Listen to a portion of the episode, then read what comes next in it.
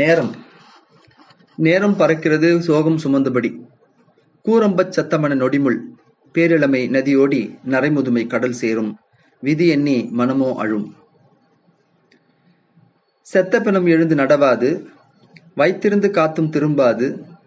ஆருயிர் உடல் தங்கும் காலத்தே நீடு புகழ் தேடி கடல் போலும் வாழ்க்கை வாழ்.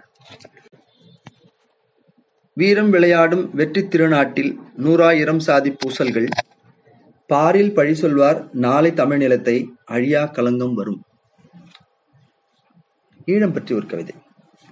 நெருப்பாற்றில் நீந்துகின்ற சூரியனே தம்பி பொறுப்பாற்றில் நிற்கின்றாய் உறக்கமின்றி எப்போதும் மக்களுக்கே வாழுகின்றாய் தப்பாது வாழ்த்தும் உலகு. சம்பாதி காப்பாற்று சுற்றியுள்ள உன் சுமூகம் தொண்டாற்று பற்றின்றி ஒட்டாமலிரு உன்னை உலகம் ஒதுக்கிடும் முன் எட்டிவிடு உள்ளுரையும் ஏனி கோவில்னு கூட வச்சுக்கலாம் இன்னொரு கவிதை.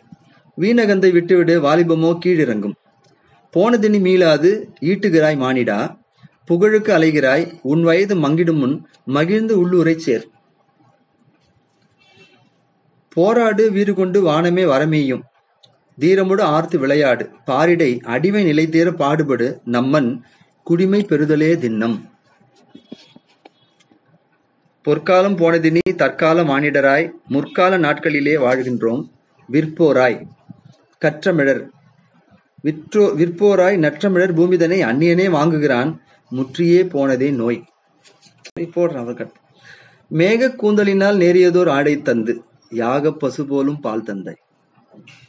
வதங்கிடும் இச்செடிக்கு நீர்மழை ஆகுமே சதங்கையின் ஒலியனும் பிறப்பு.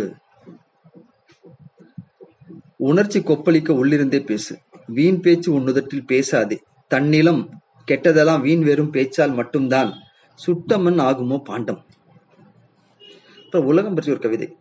பொல்லாத காலம் இது. புரிந்தே நீ வாழ்ந்திடுக.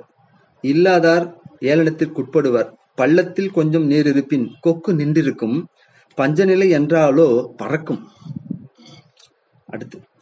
ஆள் பாதி ஆடையணி கடல் பாதி ஆனதுங்கு. ஆள் பாதி ஆடை அணிகலன்கள் பாதி. அது ஆள் பாதி ஆடை அணி கலன் பாதி ஆனதிங்கு நாள் கூட வேடமணி வித்தகர்க்கே தேல் கூட வாலில் விஷம் கொண்டு வாழ்ந்திருக்கும் வன் நெஞ்சர் தோலும் கக்குமே நஞ்சு.